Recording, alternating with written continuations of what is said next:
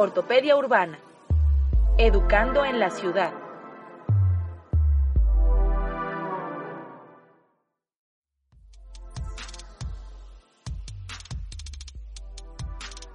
Hola, hola, bienvenidas y bienvenidos todos a este primer capítulo del podcast de Ortopedia Urbana. Los saluda Elizabeth Gómez y bueno, estoy bastante emocionada que por fin se pueda conjugar este, este proyecto de poder llevar hacia ustedes un poco de todo el conocimiento que ha estado eh, eh, bueno, presente con nosotros desde el inicio que se nos ocurrió decir qué pasaría si, si cada uno desde su profesión salimos a las calles, encontramos el problema que quisiéramos atacar y trabajamos para con nuestras propias manos comenzar a darle una solución. Eh, en este viaje nos hemos encontrado con una infinidad de actores, desde profesores, profesionistas, personas que trabajan en espacio público, eh, colaboradores, artistas independientes, pero también vecinos y demás que en esta trayectoria nos hemos dado cuenta que tenemos un bagaje completo de información que ahora llevamos a ustedes pues en este nuevo formato, un formato muy sencillo y mucho más cercano para ustedes. Les presento a nuestro primer invitado. Estoy contenta de que haya aceptado nuestra invitación ya que hemos colaborado con él en diferentes ocasiones. Su nombre es Yamir Ali. Él es fundador del colectivo Cabezas Cuadradas. Es este espacio que tiene ya más de 10 años gestionando y mejorando los espacios públicos a través del arte y la cultura y por supuesto la autogestión, que es algo que a nosotros pues nos mueve muchísimo. Les platico también que él es fundador de Espacio Tolsam, un espacio independiente que abre sus puertas, su propia casa, para que diferentes artistas independientes puedan tener un espacio para empezar a crear y también eh, mostrar sus trabajos y pasantías y, y la generación de comunidad además del próximo del otro proyecto que nos va a platicar también de Bosque Bastard, que principalmente está enfocado en la creación de nuevos públicos de arte, pero bueno, todo en torno a espacios naturales y de convivencia.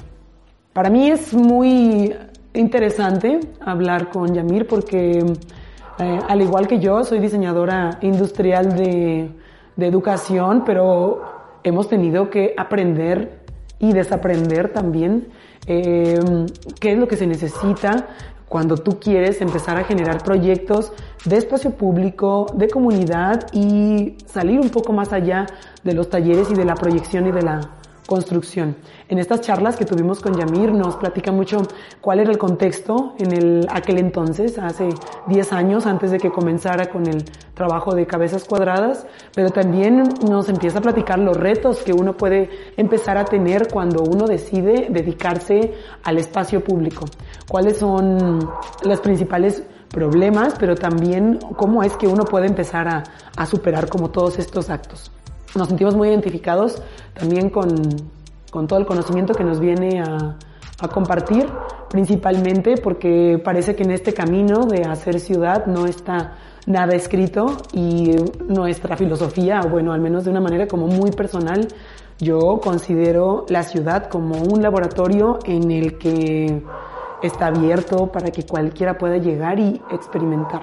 Con esta filosofía de hágalo usted mismo, y la autogestión, pues le quiero dar la bienvenida y los dejo con estas diferentes charlas con Yamir Ali. Comenzamos. Yamir, bienvenido, ¿cómo estás? Muy bien, muchas gracias por la invitación. ¿Nos podrías como remontar un poco cómo era hace 10 años? O sea, cuando tú tienes una visión de arquitectura, ¿cómo es que llegas a la calle? ¿Cómo...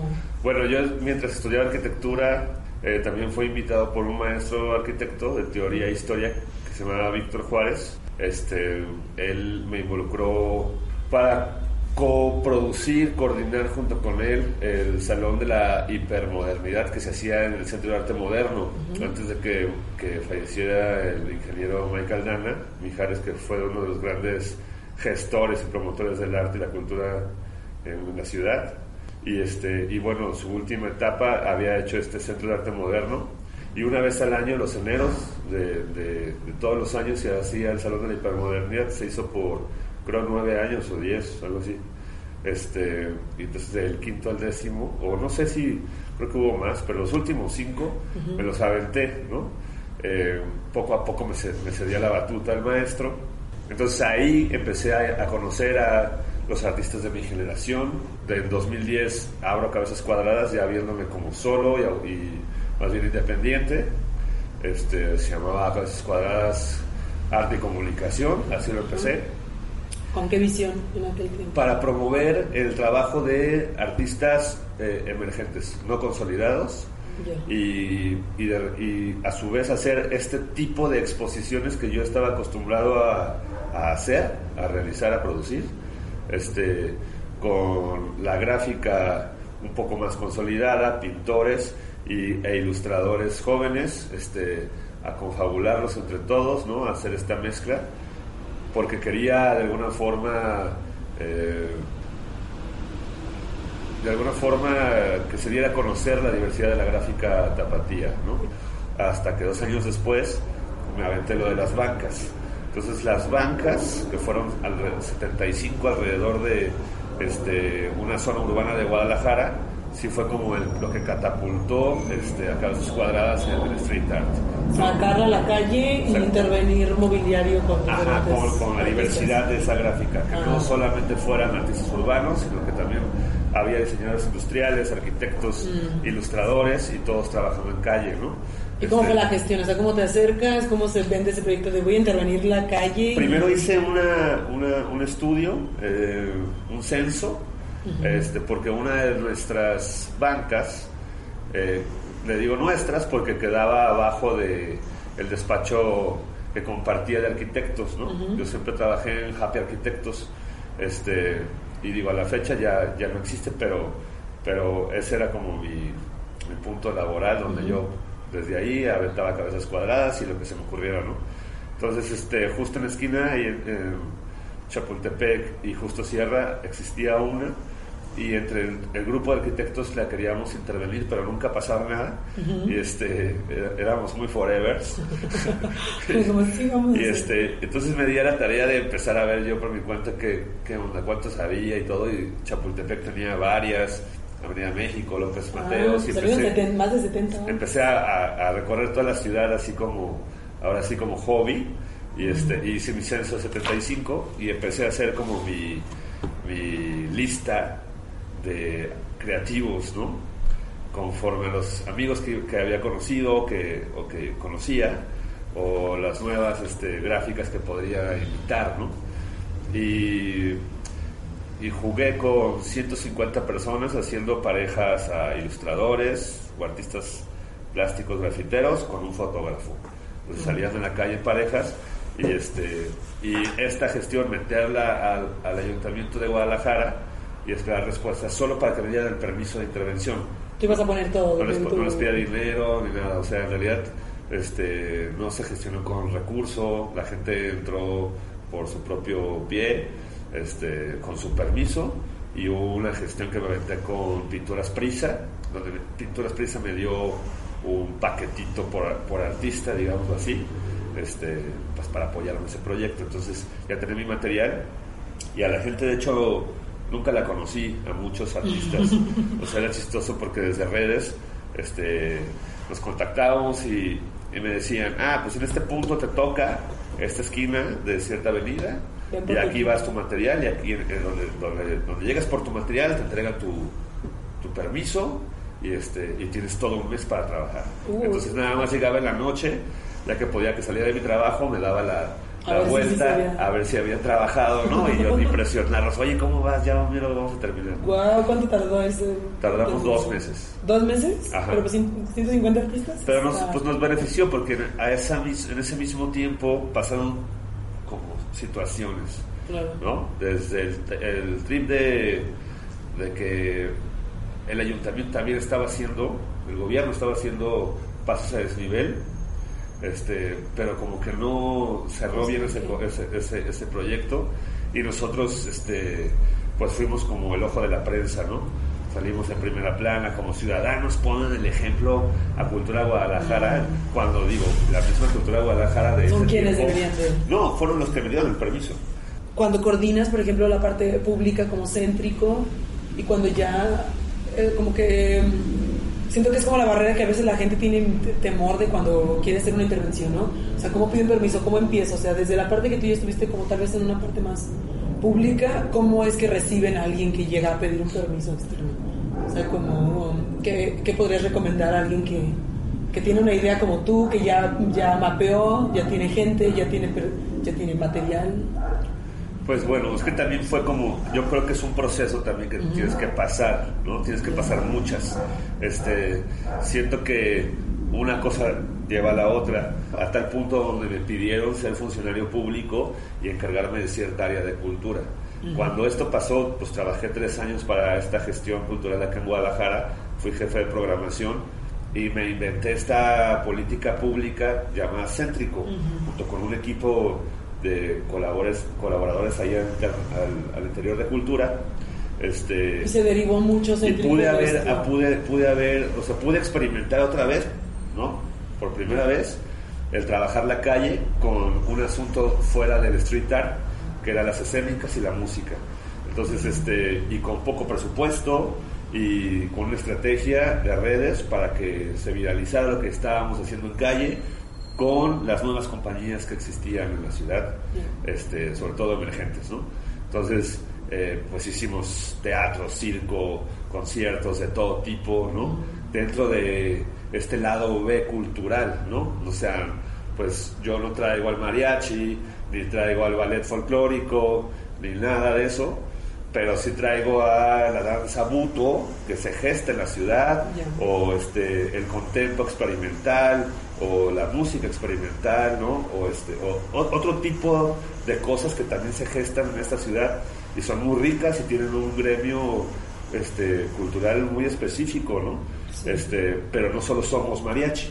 Entonces mi intención era como llevar a cabo esto y, poner en el mapa este, con una intervención callejera y con un filmmaker atrás trabajando esto, ¿no? Para darlo a conocer.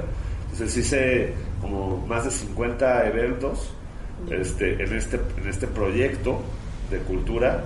Digo, ya salí de esto y fue una muy rica experiencia para mí. O sea, conocí los pros y los contras de estar en gobierno, este, cómo saber desde fuera, porque me había tocado alguna vez pedir apoyo económico a, este, a este departamento en específico donde yo después fui jefe y te das cuenta que sí lo hay. Lo que no, lo, que no hay son como estas políticas públicas que te permitan este, que tu proyecto se consolide en la calle, aunque sea por poquito dinero, ¿sabes?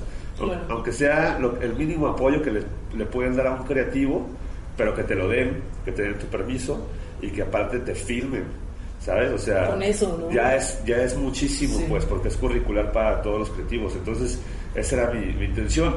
Y me aparté un poco del street art en esto, pero regresé con un proyectillo que pude como hacer en coproducción con cultura que fue el Día de Colores de Barrio y donde empezamos a hacer este pues algunos algunos barrios de cinco barrios tradicionales de la ciudad murales murales en casas eh, mexicanas coloniales pues. pues que llevaban otro proceso de gestión este más con eh, el patronato del centro histórico este es, el gobierno del Estado también con, con, la protección al, patrimonio, o sea, ese tipo de cosas donde también es otro escaloncito dentro de la gestión del street art y de mi carrera, pues. Entonces, sí. ahora sí he tenido como de todo, pero ha sido por, por, una consecuencia de una a otra, ¿no? Y, este, y esto que te permite después, a lo mejor, hacer un proyecto un poco más grande, este, para barrios o para lo que sea, para pintar algo y donde ya hay un presupuesto este, pues, más choncho para todos, ¿no? Entonces es eso. Y también el hecho de pagar bien, de hacer tus cosas sin desfalcarte, de terminar a tiempo, o sea, de ya empezar a organizarte como... Que lo veas como, sin trabajo, como ¿no? Una empresa, a dedicar, de alguna forma. ¿Qué perfil tiene que tener alguien que se dedica a entonces a una intervención urbana desde tu punto de vista? ¿Qué perfiles tienen que tener? O sea, no importa lo que estudies, pero tienes que tener que... Tienes que tener oficio. Es lo primero que tienes que tener. Tienes que saber dibujar. Y, y, este, y digo, y haber eh, pasado varias...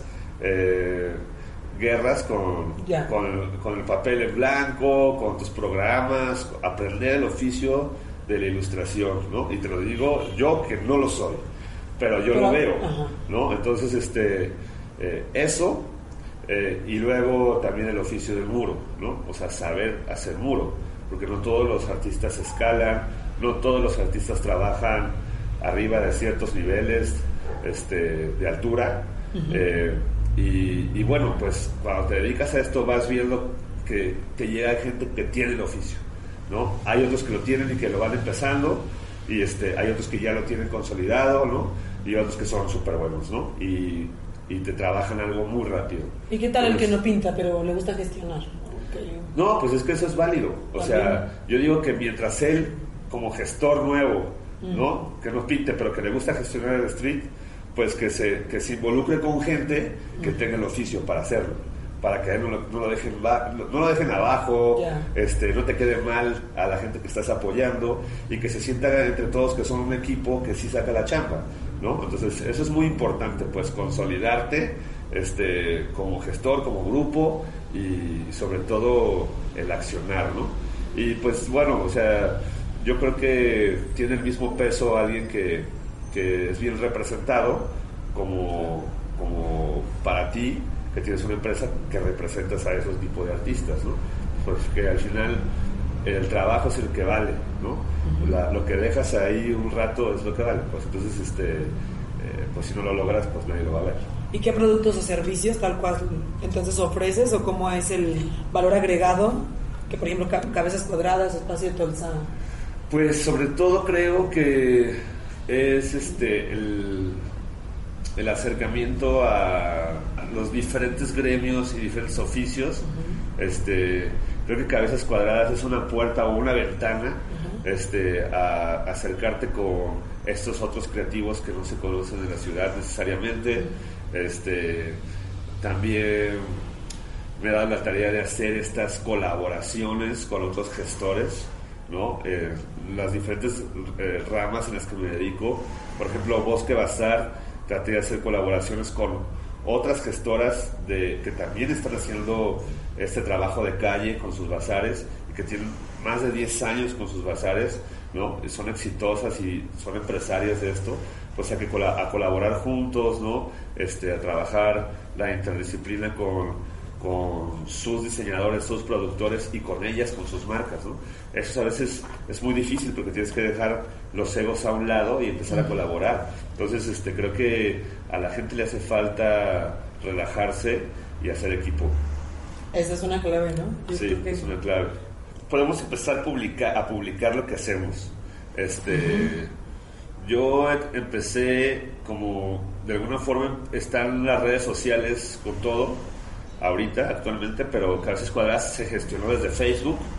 Y, por ejemplo, si tú eres ilustradora y te llamas Elizabeth Douglas, este, yo me robaba una de tus ilustraciones y las publicaba en mi perfil, ¿no? Y te ponía de, título Douglas y abajo de Elizabeth Douglas 2010. ¿no? En este caso ya 2020. Pero ya no lo hago, ¿no? Y así empecé cabezas cuadradas. Y es el principio del Internet, empezar a publicar cosas de otras personas en tus perfiles, ¿no? Que te gusten, que tengan como el sentido de, así a, dónde quieres, a dónde quieres trabajar. Entonces, este, yo así empezaba a tratar de acercarme a los eh, perfiles que a mí me gustaran para después invitarlos a hacer exposiciones colectivas, para después filtrar y decir, ah, quiero estos 10 para hacer mis primeros murales. Entonces, este, sí es como, como trabajar desde abajo, conociendo cómo está el terreno, ¿no? Una vez que lo conoces, empiezas a involucrarlo y después ya tú mismo filtras y, dices, ah, este, este, va a ser mi crew, ¿no? Este va a ser mi movimiento, esta es mi imagen corporativa, esto es lo que hago, pero pues tienes que empezar desde abajo, ¿no? Entonces, este, va por ahí. Y, el mínimo que tengas, ¿no? Ajá, y, y sobre todo, eh, saber cobrar. Eso también es otro, otro aprendizaje que después de 10 años este, me ha costado muchísimo, pero es bien importante porque, por ejemplo, la gestión del street art eh, es muy fácil no pagarle a los artistas. ¿no? Es muy fácil que un gobierno este, te contrate y te meta a nómina en vez de pagarte por, por trabajar un spot, ¿no? Este, es muy fácil que el trabajo del arte se vuelva decorativo. Entonces, este, sí es muy importante que la gente, eh, sobre todo, crea en su trabajo, este, para que los demás crean en él. Muchísimas gracias por habernos acompañado a este primer capítulo de Ortopedia Urbana. Les recordamos que estaremos sacando un capítulo eh, cada 15 días para que estén pendientes. Además lo vamos a estar conjugando un poco con videotutoriales, también para que por ahí puedan empezar a consultar y también ustedes comenzar a replicar todas estas prácticas en su propio barrio. Les recordamos que estamos ubicados en Abierto Espacio Común, en Mariano de la Bárcena, 308A a una cuadra del Templo del Refugio acá en Guadalajara, pero si son de otras ciudades nos pueden contactar por todas las redes sociales como Ortopedia Urbana. Únanse y recuerden que próximamente estaremos abriendo la escuela que se llama Saberes Comunes, en donde estamos buscando que todos los aquellos que tengan algo que enseñar puedan acercarse y que lo podamos compartir en comunidad. Muchísimas gracias y nos vemos y nos escuchamos en el próximo capítulo del podcast de Ortopedia Urbana. Chao. Ortopedia Urbana. Educando en la ciudad.